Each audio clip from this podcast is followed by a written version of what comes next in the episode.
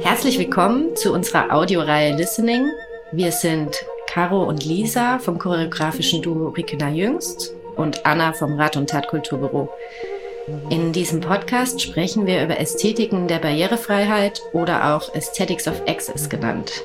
Wir laden GästInnen ein, um darüber zu sprechen, was es bedeutet, Zugänglichkeit als Produktionsweise und künstlerische Ausdrucksform in Theaterproduktionen zu integrieren. In der heutigen Podcast-Folge geht es um unsere gemeinsame Arbeit, das Projekt Listening und darum, wie wir Audiodeskription und Zugänglichkeit in unsere Stücke integrieren. Audiodeskription steht für die sprachliche Beschreibung von Dingen, die auf der Bühne passieren, die nur visuell sind. In unserer künstlerischen Arbeit geht es darüber hinaus um Hördramaturgien von Stücken, sprich, was erzählt neben der Sprache zum Beispiel die Soundebene und welche Bewegungen können wir übers Hören wahrnehmen. Dazu entwickeln wir Strategien. Und dann geht's auch schon los für heute. Wir haben gedacht, weil wir heute zum ersten Mal äh, zusammen sprechen, dass wir uns erstmal gemeinsam vorstellen und dass wir so ein bisschen erzählen, wie wir auch zusammengefunden haben und was uns beschäftigt. Lisa, hast du Lust loszulegen und dich mal kurz vorzustellen? Ja, klar, Anna. Ich, ja, ich bin Lisa, Lisa Rikena. Und ich bin die, ja, ein Teil des Duos Rikena Jüngst zusammen mit Caro, Caroline Jüngst. Ich bin 34 Jahre alt, meine Pronomen sind sie und ihr. Und ich arbeite seit meinem Tanzstudium als selbstständige Tänzerin und Choreografin, ja, größtenteils in Hamburg, München und Berlin. Und ja, ich habe das Glück, viele Jahre schon vom Tanzen meine Miete finanzieren zu können, bis auf ein paar Ausnahmen, in denen Lohnarbeit angesagt war und ich kellnern musste. Und ich komme aus keiner Akademikerinnenfamilie, bin irgendwie generell auch die erste in der Familie, die einen Beruf im künstlerischen, kulturellen Bereich gewählt hat.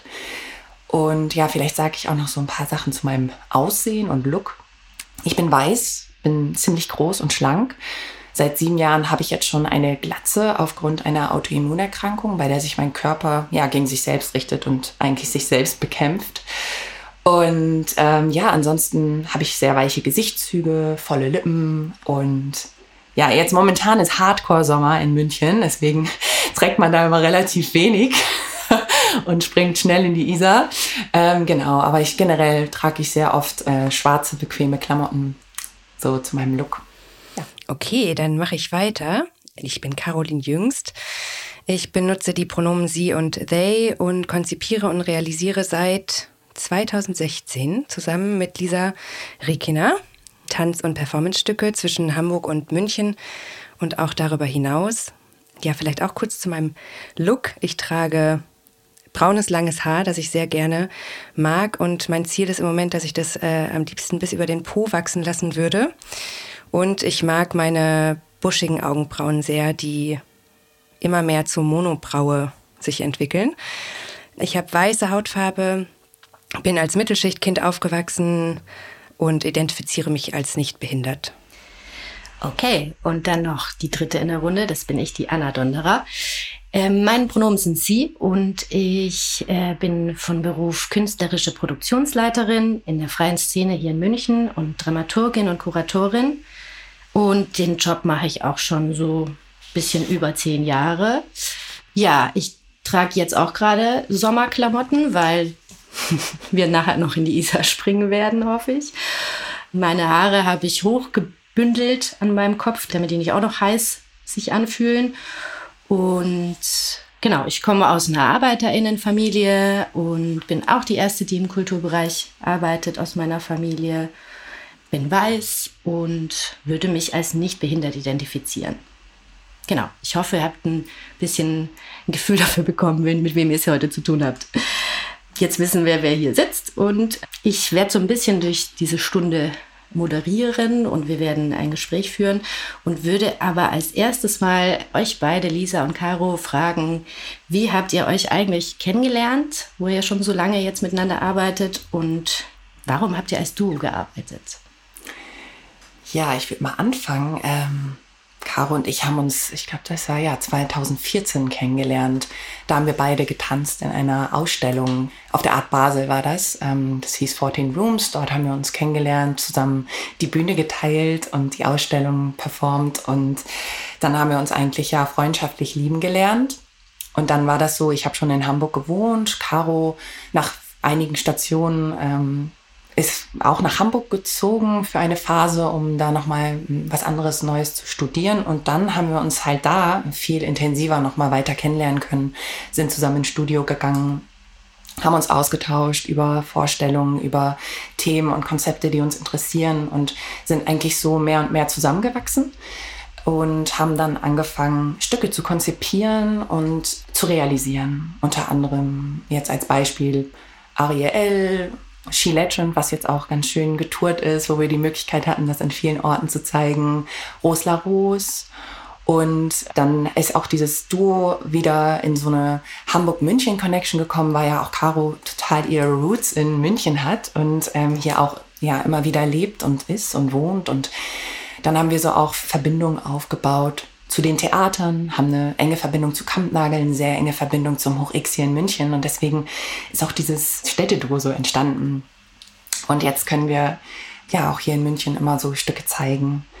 Hast du noch was zum Adden, Caro? Vielleicht? Nee, eigentlich nicht. Ganz viele Duos und ja. jetzt sitzen wir hier im Trio. Das weil, stimmt. Ähm, es sind nicht nur wir beide, ja, sondern ja.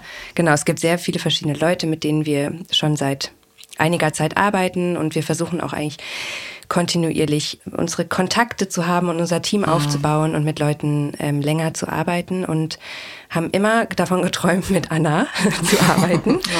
Ja. Und genau, jetzt sind wir hier zusammen und haben dieses äh, Projekt Listening quasi zusammen initiiert und konzipiert und sind noch dabei, das wachsen zu lassen. Und genau, vielleicht erzählen wir noch so ein bisschen, warum wir hier eigentlich zu dritt sitzen und wie so unsere Zusammenarbeit eigentlich entstanden ist. Vielleicht, Anna, hast du Lust? Ja, genau. Also der Podcast, den wir alle gerade hören, ist ein Teil von einem großen Projekt, das Listening heißt, ähm, was begleitend zu einer dreijährigen Förderung von Lisa und Caro hier gerade stattfindet. Und sie, es ist so eine Art Artistic Research äh, Programm, wo man mit Künstlerinnen an Sachen forscht, aber auch das Publikum in den Blick nimmt, neue Zielgruppen erschließt und mit dem Publikum in Kontakt treten will.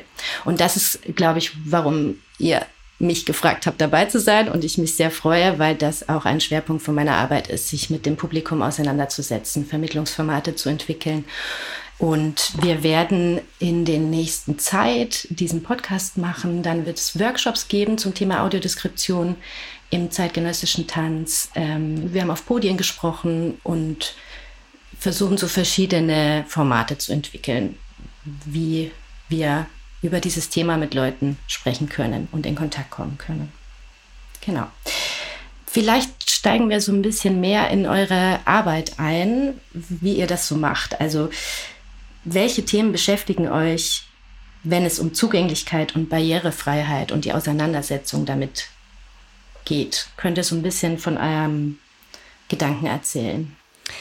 Ja, genau. Ich glaube, es hat so angefangen, äh, als Lisa und ich ähm, so zusammen angefangen haben zu arbeiten, war, ja, haben wir uns einfach in der Zeit irgendwie sehr, sehr viel mit Feminismus auseinandergesetzt und hatten so von Anfang an eigentlich so einen ja, queer-feministischen Background, auch in unseren Arbeiten und in den Konzepten, die wir geschrieben haben und so die Themen, die uns interessiert haben. Und wir haben dann eigentlich angefangen, ja, sogar in, in so einer Werkreihe zum Thema der Sirenen zu arbeiten. Also uns hat von Anfang an Mythologie beschäftigt und so ein bisschen so aus einem Interesse heraus die Mythologie, sozusagen die Legenden, die es in der Mythologie gibt, irgendwie zu queeren auch, also weil das eben Legenden sind und Figuren, die oft sehr ambivalent sind, die eigentlich als fluid zu betrachten und die als fluid zu inszenieren durch uns beide. Und wir waren am Anfang auch immer als Duo auf der Bühne und haben dann eben zu den Sirenen gearbeitet und zu der Sängerinnenfigur und zu dieser halb Mensch, halb Tier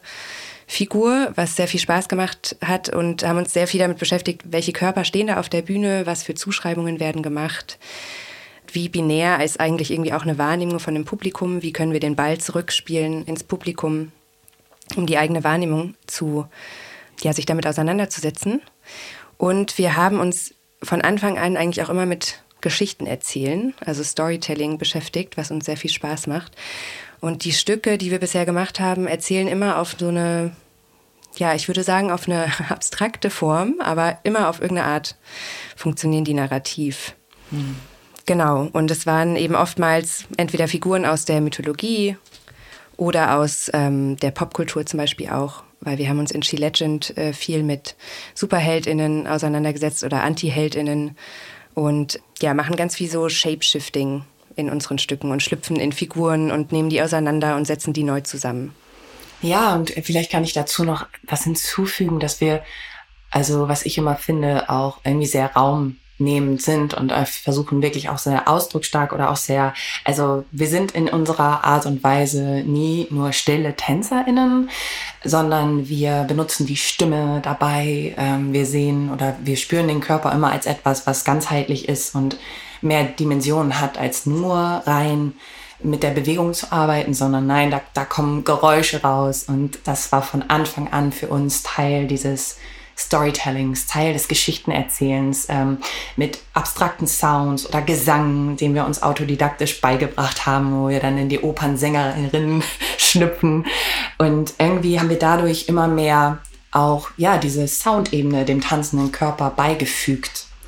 Und deswegen wurde es dann auch immer naheliegender und naheliegender und kam es immer mehr closer zu uns, also näher an uns ran, dass wir uns auch mit dem großen Thema der Audiobeschreibung beschäftigen, weil einfach die Stimme eh schon bei uns so ein Thema war.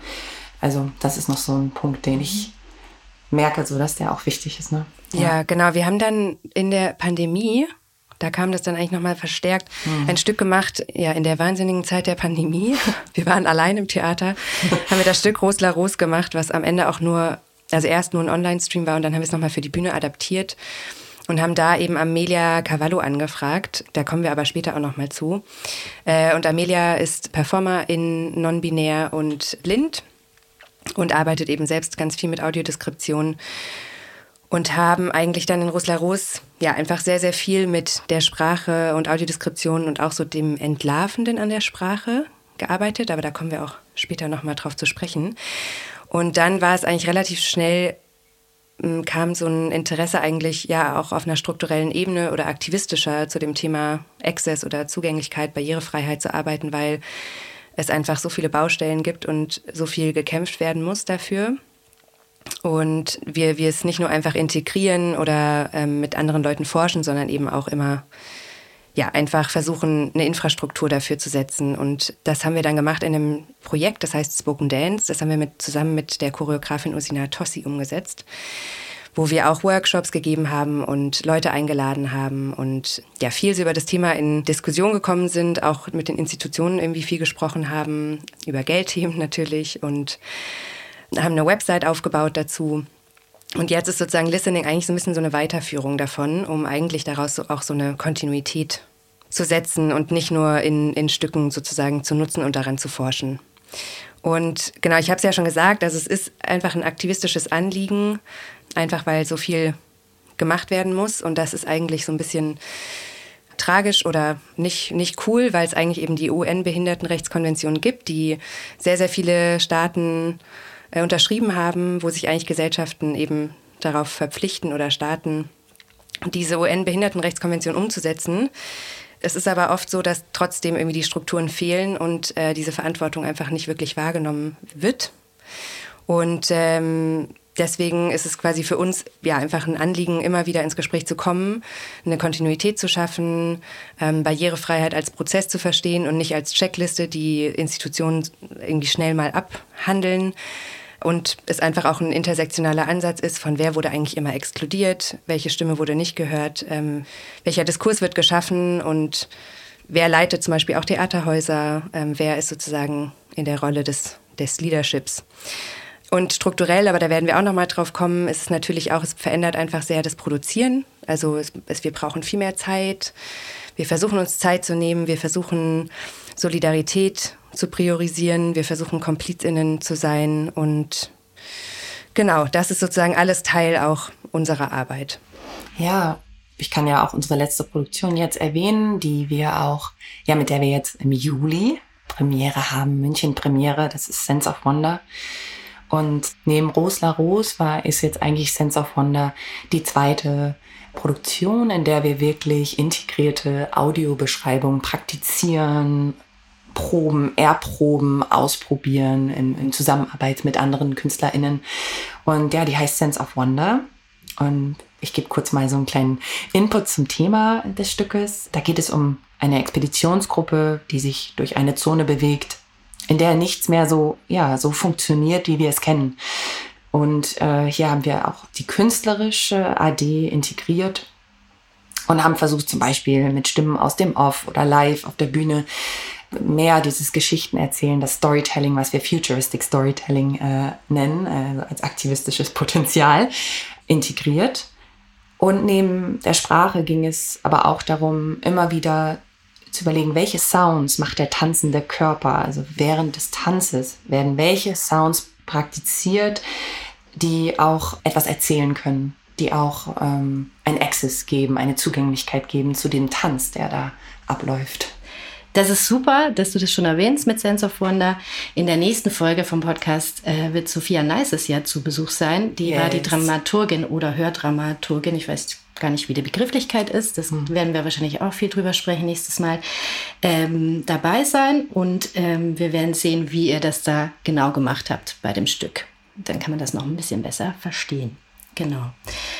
Ja, vielleicht äh, brauchen wir eine kleine Verdauungspause und ihr hört jetzt gleich ein Soundbeispiel von dem Stück Sense of Wonder von unserer Musikerin Raffaela, mit der wir schon oft zusammengearbeitet haben.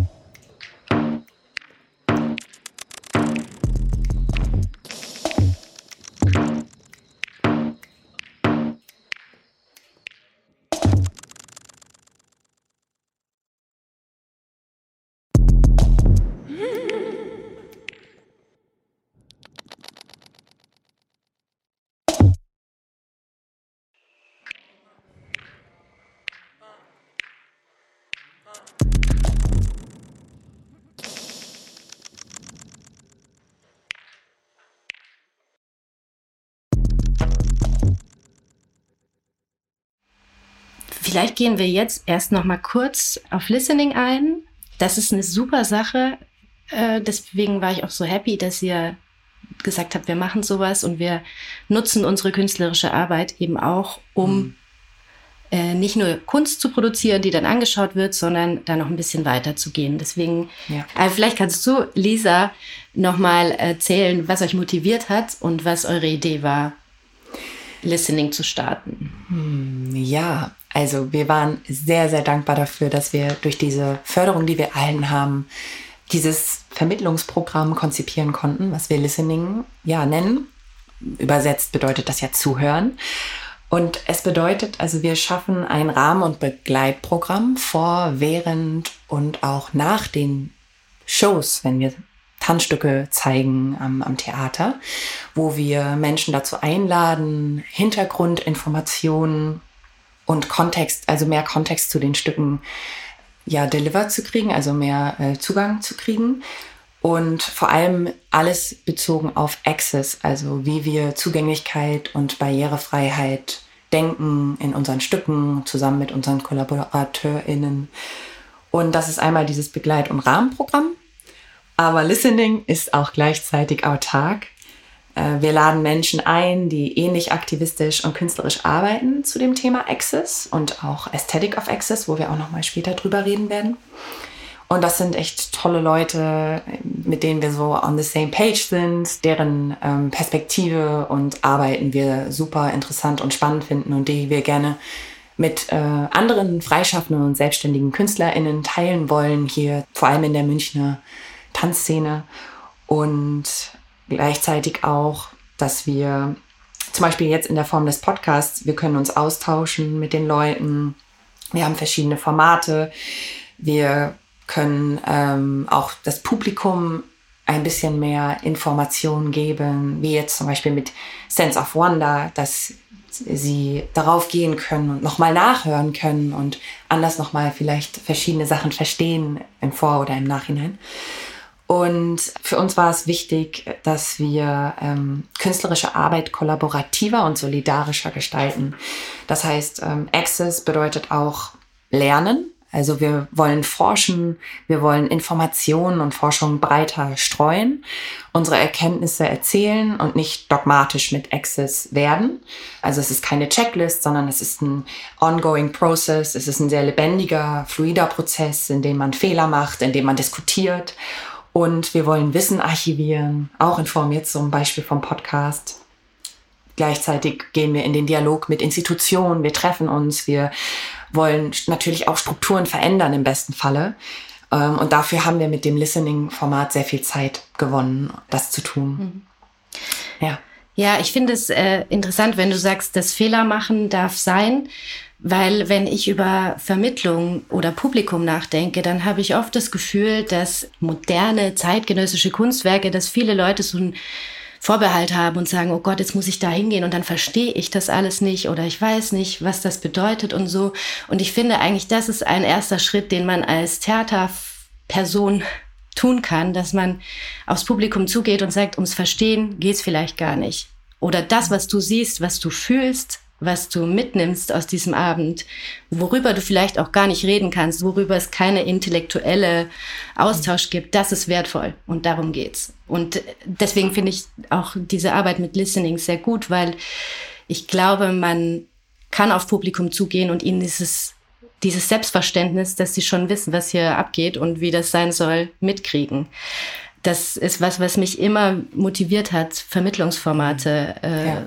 verschiedenster ja. Art auszuprobieren. Ja, ich glaube, es ist interessant, ist auch ein Thema, was uns einfach so beschäftigt, dass es irgendwie wie so eine Art äh, Missverständnis manchmal, denke ich, irgendwie so im Theater gibt, dass es halt einfach aus so einer Tradition des Entertainments kommt und irgendwie dadurch auch vielleicht auf eine Art ähm, so eine gewisse Passivität, vielleicht auch durch ja, irgendwie durch diese Tribünenform und so weiter, ne, dass einem sowas vorgesetzt wird irgendwie so in den Leuten drin ist und ja, irgendwie auch manchmal, glaube ich, so ein bisschen der Kontakt fehlt tatsächlich, weil irgendwie man, also Leute kommen und äh, ja, nehmen dann diese Arbeit mit und dann gehen sie wieder nach Hause und es gibt eigentlich zwischen KünstlerInnen und Publikum oft irgendwie nicht so wirklich viel Austausch.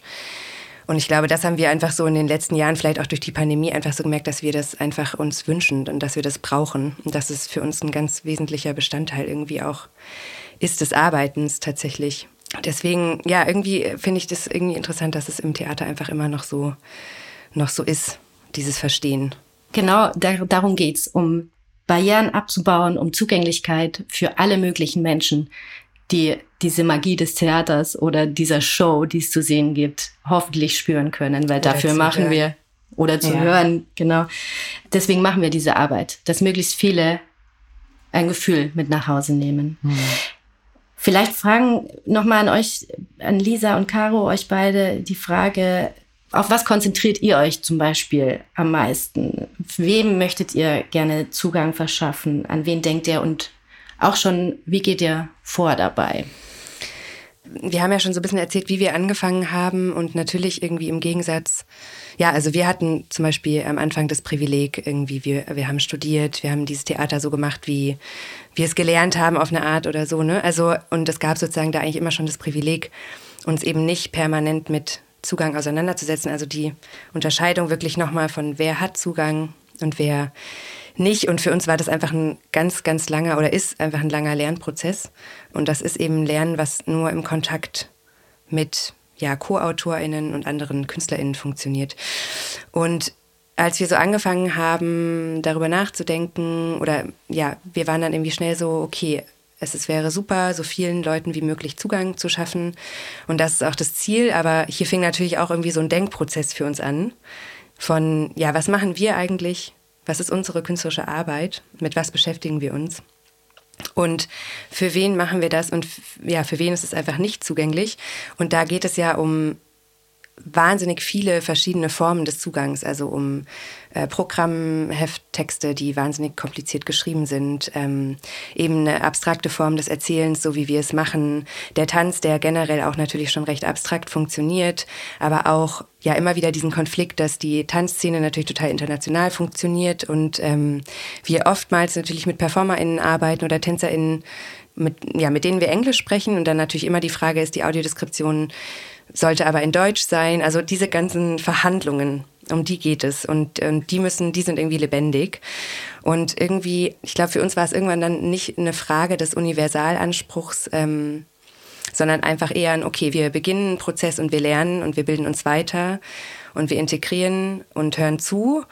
Ja, für uns wurde es, glaube ich, dann eher so ein bisschen so eine Frage des Hostens vielleicht. Also es, ich finde es irgendwie auch immer so ganz schön zu überlegen, dass wir ja auch als TheatermacherInnen Leute willkommen heißen und dass es darum geht. Und vielleicht eher die Frage ist, wie hosten wir die Leute im Theater? Wie möchten wir das? Was machen wir auch transparent zum Beispiel, was vielleicht schwierig ist zu verstehen? Ähm, was bieten wir für verschiedene Formate an, um das noch mehr zu verstehen? Wo sind wir, wo machen wir uns selber verletzlich? Das ist auch ein ganz großes Thema. Und generell vielleicht auch, wo befinden wir uns alle gemeinsam, auch mit dem Publikum? Eher in einer Frage als in einer Antwort um dieses gemeinsame Forschen eigentlich auch so vorzuschlagen. Und das ist, glaube ich, für uns so ein ganz wichtiges Thema. Ähm, ein anderes Thema war die Verbindung zu unserer Arbeit. Da hat Lisa ja auch vorhin schon ein bisschen was zu gesagt. Das kam irgendwie relativ ja so organisch zustande, dass wir angefangen haben, Audiodeskriptionen zu machen. Wir uns eh viel mit Sprache und Stimme auseinandergesetzt haben, auch auf eine Art natürlich mit Beschreibung und Zuschreibung ganz viel auseinandergesetzt haben und dann ja, auch aus einer queer-feministischen, intersektionalen Perspektive, das für uns irgendwie einfach so reingeflutscht ist, sage ich mal, in die Arbeit. Wir haben uns super viel davor auch schon natürlich über Repräsentation Gedanken gemacht. Ich finde, gerade Theater ist ein mega politischer Ort, wo wir uns einfach fragen müssen, welche Körper stehen auf der Bühne, welche nicht, wer wird wie gelesen, wer greift welche Stimme, wer wird wie gehört. Ähm, genau, und sind so eigentlich ähm, ja, so auf Audiodeskription gekommen und haben dann eben Amelia Cavallo angefragt, ähm, wo es auch viele Schnittmengen gab, weil wir eine Arbeit machen wollten zur Figur der Showtänzerin und zu Intimität. Und Amelia gerade sich einfach total auch damit auseinandergesetzt hatte und eine Burlesque-Show gemacht hatte, wo Amelia mit äh, Audiodeskription gearbeitet hat. Und auch mit dem Entlarvenden der Sprache. Und so hat das eigentlich total gut gepasst. Und da ist uns zum Beispiel auch aufgefallen, wir wollten Amelia dann unsere Arbeiten schicken, aber die waren alle nicht zugänglich. Also deswegen haben wir dann erstmal natürlich daran gearbeitet, die zugänglich zu machen und Audiodeskriptionen für Stücke herzustellen, die wir schon gemacht haben, um überhaupt irgendwie so zu sprechen über unsere Arbeit. Vielleicht ist aber jetzt auch ein guter Zeitpunkt gekommen, endlich mal auf dieses Aesthetics of Access einzugehen. Ja, was bedeutet das denn? Genau, also Ästhetiken der Barrierefreiheit oder Zugänglichkeit. Vielleicht fange ich kurz an mit dem Service-Gedanken. Also es gibt sozusagen die Praxis von Barrierefreiheit-Service, also zum Beispiel durch Gebärdensprache oder durch leichte Sprache oder durch Audiodeskription. Und da wird eigentlich das, was nicht zugänglich ist, ähm, übersetzt. Also ich breche es jetzt mal runter. Und dann ist sozusagen aber, ich würde schon sagen, das Problem, dass die Arbeit sozusagen genauso bleibt, wie sie war und für bestimmte Gruppen bestimmte Übersetzungen hergestellt werden. Aber die werden nicht wirklich unbedingt ästhetisch angesprochen. Also Vielleicht ein Beispiel in der Audiodeskription, dass ein Stück eine Pause hat und diese Pause ist extra gesetzt in der Musik und es ist eine Pause zum Durchatmen und genau dann muss dann die Stimme der Audiodeskriptionsperson ganz, ganz, ganz viel Informationen geben. Das heißt, da gibt es sozusagen für ein sehbehindertes und blindes Publikum nicht diese Pause. Und dieser Service ist aber super, super wichtig, um Leute einzuladen und auch um sozusagen immer mehr Stücke zugänglich zu machen, um überhaupt irgendwie eine größere Gruppe zu haben, die überhaupt über diese Stücke diskutiert weil das ist halt auch irgendwie immer dieses Problem, wer aus Diskursen eben exkludiert wird. Für uns ist es aber eben total wichtig, diese Ästhetik der Barrierefreiheit da zu lernen, weil es uns viel wichtiger ist, Kunst zu machen und die verschiedenen Wahrnehmungsformen eigentlich ästhetisch zu begreifen und die ästhetisch zu shapen und auch die individuellen Besonderheiten von Wahrnehmungsformen zu erforschen. Also ähm, wir haben zum Beispiel KollegInnen in Hamburg, die oft vom ja, vielsinnlichen Theater sprechen, mit denen wir auch ganz viel im Kontakt sind. Und eigentlich so ein bisschen so die Frage ist, wie können wir mit einem Theaterstück, das vielleicht auch aus einer sehr visuellen Tradition kommt, aber ja immer mit ganz, ganz vielen anderen Gewerken arbeitet, wie können wir sozusagen verschiedene Angebote machen von verschiedenen Sprachen, also zum Beispiel Gebärdensprache und Audiodeskription. Und wo können wir da eigentlich die, die Punkte finden, wo die ineinander klicken? Also es klingt jetzt noch ein bisschen abstrakt. Wir werden hoffentlich in der nächsten Folge das ein bisschen konkreter machen. Aber ähm, das ist eben uns total wichtig, die Wahrnehmungsformen künstlerisch zu shapen. Ich weiß nicht, Lisa, hast du noch was hinzuzufügen? Nein, habe ich nicht. also, wenn ihr das so erzählt, ähm, dann kann man sich ja schon vorstellen, dass diese Art zu arbeiten, sich mit Zugänglichkeit auseinanderzusetzen, auch eure Arbeit an sich verändert. Also vielleicht könnt ihr so einen kleinen Einblick geben, wie hat sich euer Theaterstück produzieren verändert? Ne? Also äh, normalerweise, vielleicht zu, als Backinfo, hat so ein Theaterstück vielleicht vier bis sechs Wochen Proben und dann zack, zack geht's auf die Bühne und das hat alles so Abläufe, die eigentlich relativ gesetzt sind. Wie hat das sich bei euch verändert? Und dahingehend dann auch noch die Frage, wie verbindet sich bei euch das mit der Tanz und der Sprache? Ja, also erstmal gibt es, und das stellt man auch, stellen wir immer in unserer choreografischen Forschung fest, es gibt circa unendlich viele Wege, einen Tanz zu beschreiben. Und dann gilt es immer darum, zu überlegen, wie passt es zu unserem Konzept, zu unserem Thema, auch zu unseren Körpern oder die Art, wie wir mit denen wir zusammenarbeiten. Was passt individuell in dem Moment? Und das ist so eine, ja, so immer noch so ein Herausfinden und es gibt nicht die Antwort, dass wir jetzt die Form der Beschreibung für uns gefunden haben, sondern es ist eher ein weiteres Ausloten, natürlich auch in der engen Zusammenarbeit mit Jetzt bei Sense of Wonder mit Fia Neises zum Beispiel, die die Dramaturgin war. Aber generell lässt sich feststellen, dass wir ruhigere Stücke und ruhigere Szenen haben als vorher. Es war vorher sehr schnell, rasant, auch ein bisschen laut, mehr raumnehmend und ähm, sehr viel auch mehr improvisiert. Und wir haben immer uns so Lücken gelassen, wo wir uns ganz viel auch noch am Abend überraschen konnten oder wo Teile sehr improvisiert sind. Und ich glaube, dass wir wissen, dass es mehr verlässlicher in manchen Bereichen sein muss. Wenn jetzt eine Audiobeschreiberin von außen ein Voice-Over kreiert, was live ist, dann achtet man, man hört einander zu. Also wieder dieses Listening ist da sehr groß ein Thema. Und deswegen verändert sich auch, ja, das Timing, die Zeitlichkeit und auch in den Proben dann einfach äh, Sprache. Es ist immer die Frage, was nimmt sich wann wie viel Raum und Sprache und Körper zusammen müssen unterschiedlich ausgelotet werden von der Zeitlichkeit. Und wenn wir merken, ah, jetzt sind wir so damit beschäftigt, was jetzt gesagt wird, jetzt müssen wir auch wieder. Und das ist ja gerade, dass es sich nicht ausschließt, sondern das ist gerade, glaube ich, die Kunst, dass man das immer zusammen begreift und nicht denkt, ah, jetzt beschäftigen wir uns gerade mit dem Text, dann kommt der jetzt, also man darf es nie so einzeln begreifen. Und ich glaube, da sind wir gerade am Lernen mhm. Äh, das äh, noch in dieser Arbeitsweise zu finden von Gleichberechtigung, von Miteinander, dass, dass diese beiden Teile von Sound und Körper zusammen geprobt werden und nicht immer nur ausgelagert. Ja, vielleicht hören wir einfach noch mal ganz kurz rein in das Stück Sense of Wonder, äh, die letzte Produktion. Das ist ein Beispiel von einer Voice-Over-Aufnahme aus dem Stück. Und ja, viel Spaß dabei.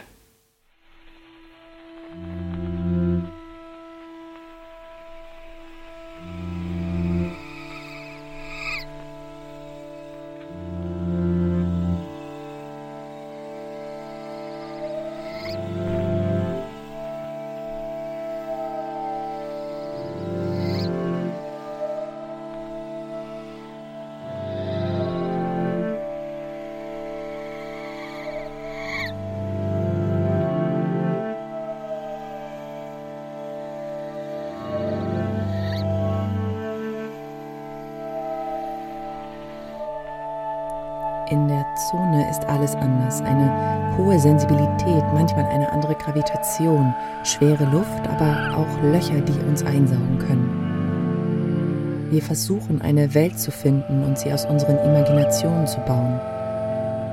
Manchmal gehen wir darin verloren.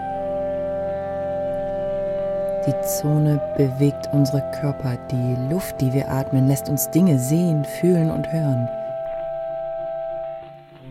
unsere Körper Messapparate für Temperatur, Geschmack, Größenverhältnisse.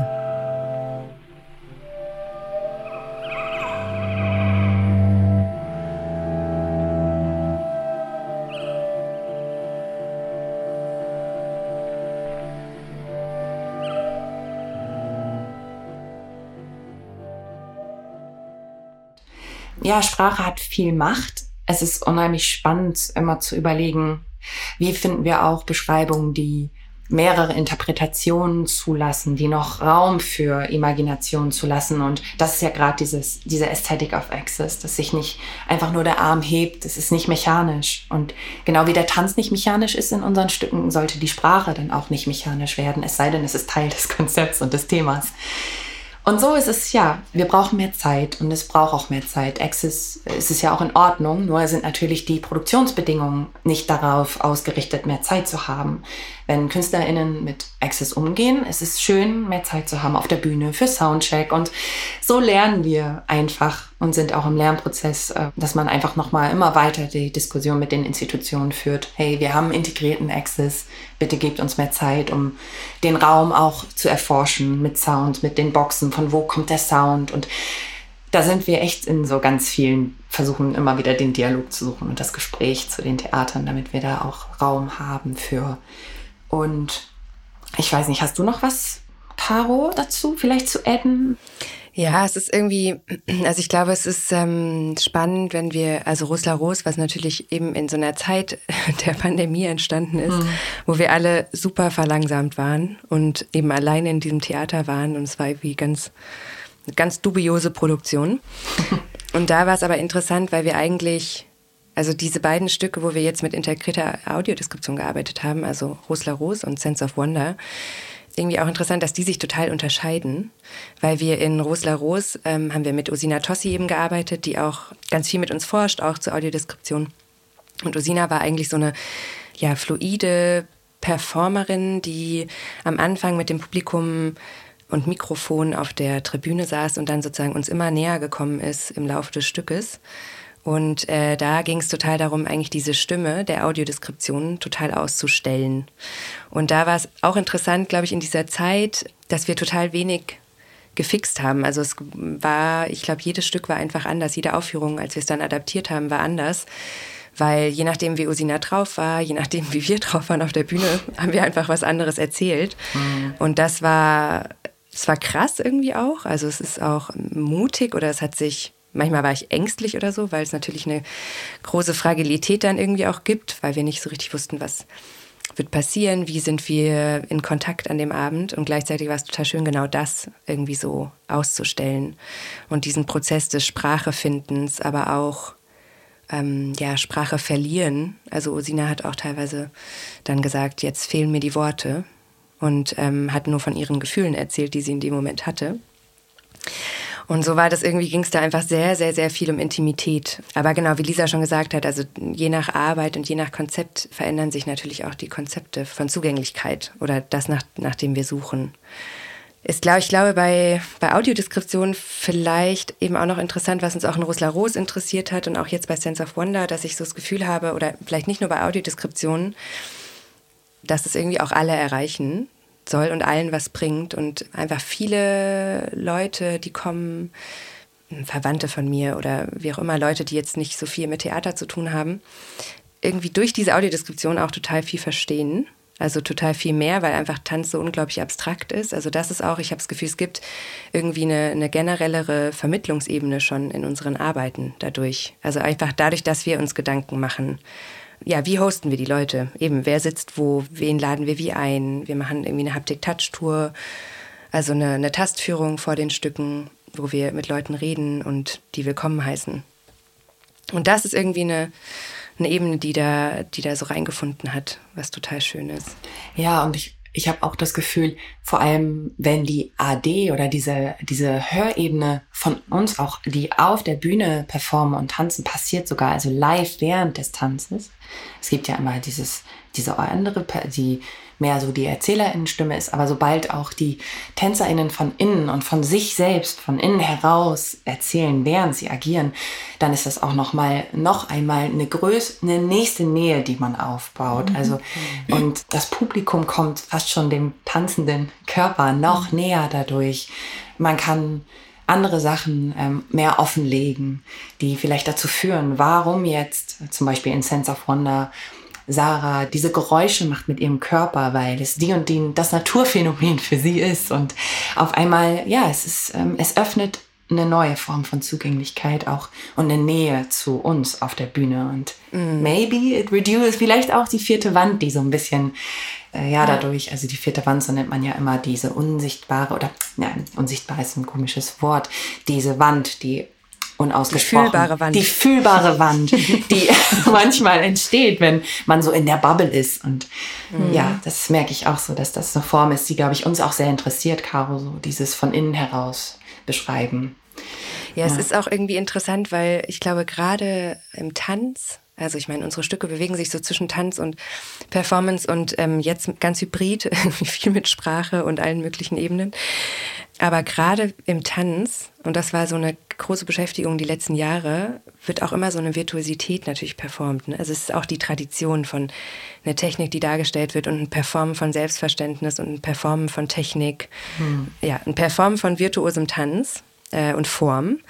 Und ich glaube, dass sich da ja einfach unser Verständnis von Tanz auch so total geändert hat, weil es eher darum geht, ja, es geht irgendwie um mehr Verletzlichkeit. Und mhm. gerade wie du sagst, Lisa, wenn PerformerInnen auf der Bühne sprechen, während sie tanzen oder Atem hörbar machen oder innere Bilder beschreiben, die sie haben während dem Tanzen, dann irgendwie verändert sich so die Perspektive auf Tanz, habe ich das Gefühl. Und das ist, äh, das ist gut so.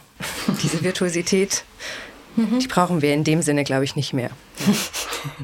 Also als Zuschauerin kann ich das nur unterstreichen, dass ich das Gefühl habe, dadurch, dass ihr miteinander so eine Achtsamkeit auf der Bühne habt und auch schon das Publikum in verschiedenster Art und Weise mitdenkt, dass diese, diese Achtsamkeit so auf einen übergeht als Zuschauerin. Also das ist, finde ich, äh, ein wunderschönes Moment, das auch nur dadurch entstehen kann, wenn man sich die ganze Arbeit macht und alles versucht mitzudenken. Genau, diese Verbindung zu schaffen. Wollt ihr noch was hinzufügen? Nee. Sonst sage ich herzlichen Dank, dass ihr so viel geteilt habt, dass wir von dieser Arbeit hören können und Sie hören können. Und wir sind für heute am Ende. Wie gesagt, hören wir nächstes Mal die Dramaturgin Sophia Neises und Caro und Lisa im Gespräch. Genau. Danke, Anna. Und für die Leute an der anderen Seite der Leitung, wir freuen uns, wenn ihr wieder einschaltet und bis bald.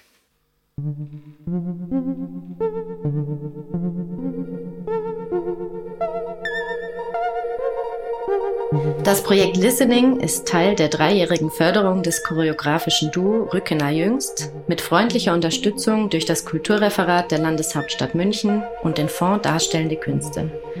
Künstlerische Leitung Listening Lisa Rückener, Caroline Jüngst und Anna Donderer.